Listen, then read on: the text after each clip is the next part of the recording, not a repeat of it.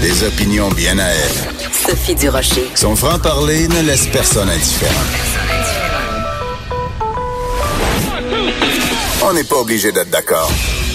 Bonjour, c'est Sophie Durocher. Très contente d'être avec vous en ce frigorifique mardi 22 janvier 2019. Écoutez, les chutes du Niagara sont gelées. Est-ce que j'ai besoin de dire autre chose? Les chutes Niagara sont gelées. Je viens de voir des images à LCN les chutes Niagara sont gelées. Pourquoi nos ancêtres sont venus s'installer ici? Il y a plein d'endroits où vous auriez pu aller, tu sais, comme dans la chanson de Robert Charlebois, Quartier, Quartier, si t'avais voyagé du côté de l'été, hein? On passerait nos hivers euh, sous les palmiers. Ben non, ils sont venus ici. On est très heureux d'être là. Mais quand même, les chutes Niagara sont gelées. Je voulais juste vous dire ça, un petit, petit élément d'information dans votre après-midi. Merci d'avoir choisi Cube Radio et merci d'avoir choisi. On n'est pas obligé d'être d'accord tous les débuts d'année, c'est la même chose. On est inondé de publicité pour les REER, un appel à l'épargne. Mais quand on regarde de plus près, euh, l'état des finances des Canadiens, c'est absolument déprimant. Il y a une donnée qui est sortie hier. Près de la moitié des Québécois sont à 200 dollars ou moins de l'insolvabilité. Ça, c'est pas une bonne nouvelle. Pour en parler, on a au bout du, euh, du fil David Descoteaux, qui est analyste économique et qui est auteur aussi du livre D'endetter à millionnaire. Bonjour David. Bonjour Sophie. David, à chaque fois qu'on se parle, toi et moi, parce que bon, on est des, des anciens collègues euh, du journal, à chaque fois qu'on se parle, toi et moi, c'est toujours un peu déprimant parce que quand on regarde en effet le taux d'endettement, l'incapacité d'épargne, le manque de littératie euh, financière au Québec, c'est un peu décourageant. Mais là, écoute, à 200 dollars de l'insolvabilité, c'est pas une bonne nouvelle, ça, David? Ben, ça s'améliore pas. En tout cas, à chaque fois qu'on se parle, on dirait que c'est pire. pire. oui. Mais, effectivement, mais moi, je regarde ça 200 La première chose qui me vient à l'esprit, c'est mais comment ces gens font-ils pour pour épargner, pour se mettre derrière? Parce que là, est-ce qu'on est qu'on parle qu'il leur reste 200 dollars après avoir mis 2-3 000 dans le REER? J'en doute fortement. Mm-hmm. Alors, je me dis, mon Dieu, avec une telle marge de manœuvre si mince, euh, je veux dire, il n'y a aucune épargne qui est possible à peu près là. Absolument. Puis les conseillers financiers, euh, en général, nous disent tout le temps qu'il faut avoir un coussin de sécurité. C'est-à-dire qu'il faut avoir, bon, selon les conseillers, ça varie soit en deux ou trois mois de, de, de ce dont on a besoin pour les dépenses courantes, de l'avoir de côté. C'est de l'argent auquel on touche pas. Euh, pour, si à un moment donné nous arrive un drame épouvantable ou un, problème, on perd notre job, peu importe, qu'on ait ce petit petit coussin-là de côté. Mais là, quand on dit qu'on est à 200 dollars d'être insolvable, c'est impossible. On peut pas à la fois être à 200 dollars d'être insolvable et avoir trois mois de fonds de roulement mis de côté comme petit coussin. Là, les deux fonctionnent pas en même temps. Ben non, pas du tout. Puis je veux dire, aujourd'hui, ce qui est triste, c'est que ce, ce, fameux euh, coussin de sûreté-là n'existe à peu près pas pour beaucoup, beaucoup de gens. Et euh, ce, qui, ce qui était autrefois un coussin de sûreté, là, où on, accumulait de l'argent, mais ben aujourd'hui, c'est la carte de crédit. C'est pas compliqué. Les gens, ils se disent, au pire, allez, je vais emprunter. Et, ouais, la malheureusement, on le fait de plus en plus. Parce que, écoute, moi, je, il y a tellement de choses à dire là-dessus. OK, vas-y. Moi, je, je, regarde mon entourage, OK, puis classe moyenne, là, on est, moi, je suis pas riche, là, puis je veux dire, c'est pas des gens riches, mais aujourd'hui, tu corriges-moi si je me trompe, mais tout le monde a un déneigeur privé. Tout le monde fait l'entretien de sa pelouse par euh, une, une, entreprise d'été. Beaucoup de gens ont une femme de ménage dans la classe moyenne. Là, des gens qui gagnent 50 000. Tout le monde a son voyage dans le sud par année ou presque. J'ai même des gens qui se payent des coachs privés à 500 dollars pour se garder en forme. Là, je regarde tout ça, puis évidemment les autos neuves, hein, les, ben ça n'existe plus. L'auto de l'année, ben oui. Alors, je veux dire, pour moi, c'est comme irréconciliable que, qu'une personne ait ne serait-ce qu'un un seul de ces postes de, dépenses-là que je te parle, et en même temps, il soit à 200 dollars d'être insolvable. C'est quelque chose qui marche pas dans, dans, la culture. Là. Mais je te dirais qu'autre chose, tu sais, tu donnes des exemples de, de, de, dépenses qui coûtent euh, très cher, mais tu sais, je veux dire, tu t'en vas dans une chaîne de café que je ne nommerai pas, puis tu t'achètes, tu t'achètes un café à la citrouille, ça te coûte 6 dollars 45, mais ça, euh, tous les jours de la semaine, toutes les semaines de l'année, ben, tu as quasiment 2000 dollars de, de poste de dépenses de café. C'est que on, on, on, on vit au-dessus de nos moyens. Ah ben exact. Là, je veux dire, c'est vraiment au niveau des dépenses le problème plus que du revenu. Ben, puis évidemment, une chance qu'on est en plein emploi, imaginez, puis qu'on est en pénurie de main d'œuvre, parce que le vrai danger, c'est pas nécessairement que les taux d'intérêt montent puis que les dettes continuent de étouffer, c'est carrément de perdre un emploi, la perte des revenus. Ces mhm. gens-là, s'ils perdent leurs revenus pendant un mois, deux mois, euh, je dis même s'il y a du chômage, on sait qu'il y, a un deux, trois semaines que vous avez absolument rien, c'est là que ça serait catastrophique. Alors, heureusement, on est en plein emploi, en pénurie de main-d'œuvre, parce que là, une perte d'emploi dans ces conditions-là, ça devient complètement dramatique. Oui. Mais ce qui est intéressant, puis j'aime beaucoup les exemples que tu as donnés, c'est que euh, les Québécois, on se plaint souvent, puis on dit oui, mais tu sais, euh, comment voulez-vous qu'on épargne alors qu'on se fait manger la laine sur le dos par ton de la laine sur, le dos par le gouvernement. On est taxé à plus finir. On est imposé à plus finir. Mais les exemples que tu donnes, c'est pas des exemples de dire, ben, on a peu de revenus disponibles. C'est pas ça. C'est qu'avec les revenus disponibles qu'on a, on les gère mal ou on budgète pas euh, suffisamment ou on fait des défenses qui sont disproportionnelles par rapport à nos revenus finalement.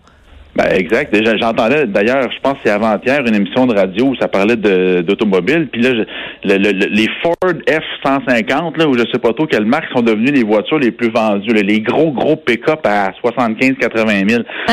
Alors, des fois, je me pose des questions. Mais mais il y a une chose aussi.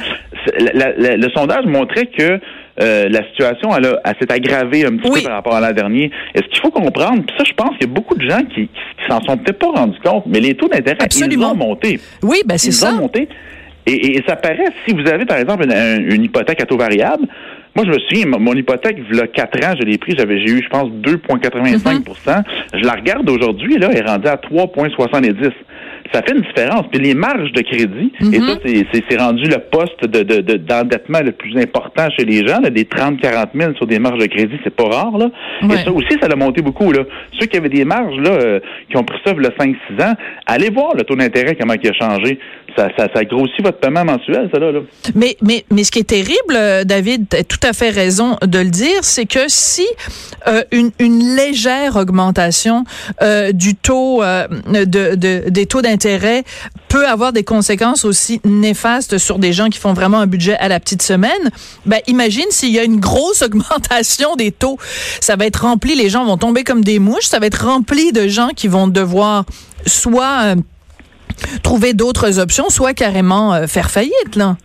Oui, ben c'est pour ça aussi que je personnellement, là, si j'extrapole un peu au niveau politique et macroéconomique, là, moi, je vois très, très mal la Banque du Canada continuer à monter les taux parce que, justement, comme tu le dis, je tout le monde est à côté. C'est peut-être le maximum qu'on a atteint. Moi, je m'attends pas à ce que les taux montent beaucoup, simplement parce que ça, ça va, ça pourrait juste replonger le, le, pays en récession. Et là, dans le fond, ce qui est un peu plate, c'est qu'on on vient de vivre plusieurs années de croissance économique, mm-hmm.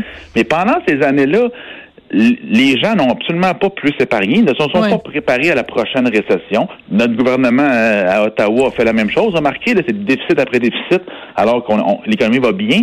Alors imaginez si une récession frappe.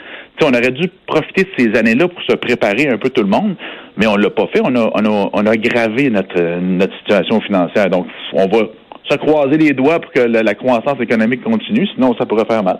Oui, mais en même temps, bon, c'est sûr qu'il y a, euh, c'est sûr que si on regarde par exemple le fédéral qui justement euh, dépense, creuse des déficits et tout ça, puis euh, comme si, comme s'il y avait pas de lendemain, donc il y a peut-être aussi un environnement gouvernemental qui fait en sorte que bon, on est, on est moins porté à l'épargne, mais ça reste une responsabilité individuelle, ça reste donc, alors moi, la raison pour laquelle je voulais aussi que tu sois là à l'émission, c'est que tu as écrit, tu as coécrit donc euh, ce livre d'endetté à millionnaire. Quel genre de conseils tu peux nous donner? Vraiment, l'épargne, c'est le, nerf de la guerre. C'est ça qui est le plus important ou avant même de ça, c'est d'avoir un budget et de le respecter?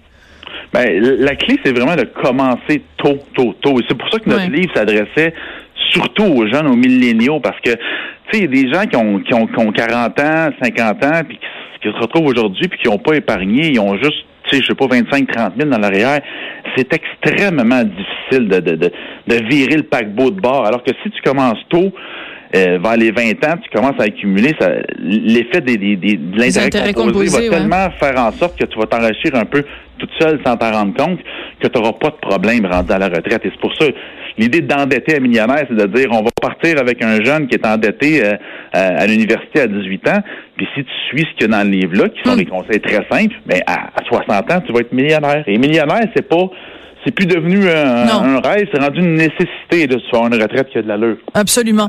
Mais c'est intéressant que tu dises que c'est important, en effet, de commencer jeune. En fait, euh, euh, c'est bah, la, beauté, évidemment, des, intérêts composés. Mais c'est parce que tu as écrit aussi, et c'est absolument charmant, tu me les as fait euh, parvenir par la poste. Tu as écrit jusqu'ici quatre livres. Il y en a un cinquième qui sort bientôt. Oui. C'est des livres pour les enfants, pour justement leur apprendre des notions de base d'économie et de finance. Alors, il y en a un, c'est Opération éléphant, La petite poule rousse, Les bananiers magiques, Noah et les piratouks. Bref, c'est vraiment des, des, livres qui s'adressent aux petits enfants. Puis je me dis, écoute, on fait des livres pour les enfants. Euh, on a des cours d'éthique et de culture religieuse. On a toutes sortes de, de trucs pour faire toutes sortes de, de propagande auprès des enfants. Pourquoi, en effet, on ferait pas euh, des livres qui s'adressent aux tout petits pour leur apprendre à faire 2 plus 2 égale 4. Puis si en plus 2 plus 2 égale 4, puis ton 4, tu le places à un taux d'intérêt de 10% par année. exact. tu vas te retrouver euh, un millionnaire à 60 ans. C'est important de commencer même avec des enfants euh, préscolaires quasiment. Ben oui, ben l'idée c'était ça, c'est de, de, s'attaquer au problème le plus tôt possible. Et là, je me disais, moi, je vais faire des livres. Je, je les ai fait avec Amazon. Ils sont disponibles uniquement sur Amazon. Ouais. Tapez mon nom de famille, vous allez tous les voir là. L'idée, c'est de faire des, des, livres qui sont le fun à lire d'abord et avant tout, parce que les enfants, on veut pas les enterrer avec du jargon et tout. Ben non. Donc, c'est des histoires avec des bons puis des méchants puis des personnages drôles et attachants. Mais dans chaque livre, il y a un petit principe d'économie ou de finance, qui est très, très subtil. Là. On veut pas, euh, pas que l'enfant lise ça comme s'il y avait un devoir à l'école. Donc, à la fin, moi, mon but, c'est que l'enfant ait passé un bon moment, euh, ait du plaisir, et on espèce de, une, espèce d'ancrage positif qui va rester avec le concept, que ce soit les intérêts, euh, que ce soit l'épargne, que ce soit le, le, le coût d'opportunité. Je veux que l'enfant, au moins, ait un ancrage positif avec ça. Donc, c'est une façon. Puis je trouvais que le marché actuellement, il n'y en a pas vraiment de livres comme ça. Je trouve que euh, finance et économie pour enfants, ça n'existait pas. Ça n'existait pas. Ben non, puis moi, écoute, quand j'étais petite, on avait, on lisait des, des Picsou. Puis Picsou, ben c'était le, le mononcle. c'était le mononcle qui était vraiment quasiment comme un séraphin. C'était vraiment l'emmerdeur. Personne ne voulait être Picsou, c'est ça le problème. Ben non, c'est ça. Fait qu'il faut changer l'image. Il faut valoriser Picsou, là. Team Picsou, en wait down, là. Ben oui, puis tu vois, mon, le, mon dernier livre qui va sortir dans deux, trois semaines, lui, c'est des enfants qui se retrouvent plongés dans un jeu vidéo et pour en sortir, il faut qu'ils atteignent un certain nombre de points.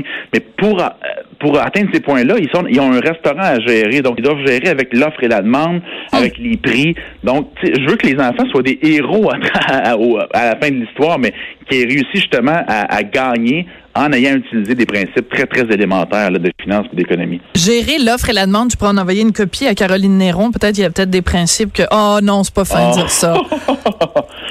non, mais écoute, c'est vrai quand même, parce que gérer un restaurant puis gérer des boutiques de bijoux, je sais pas, peut-être... Hein.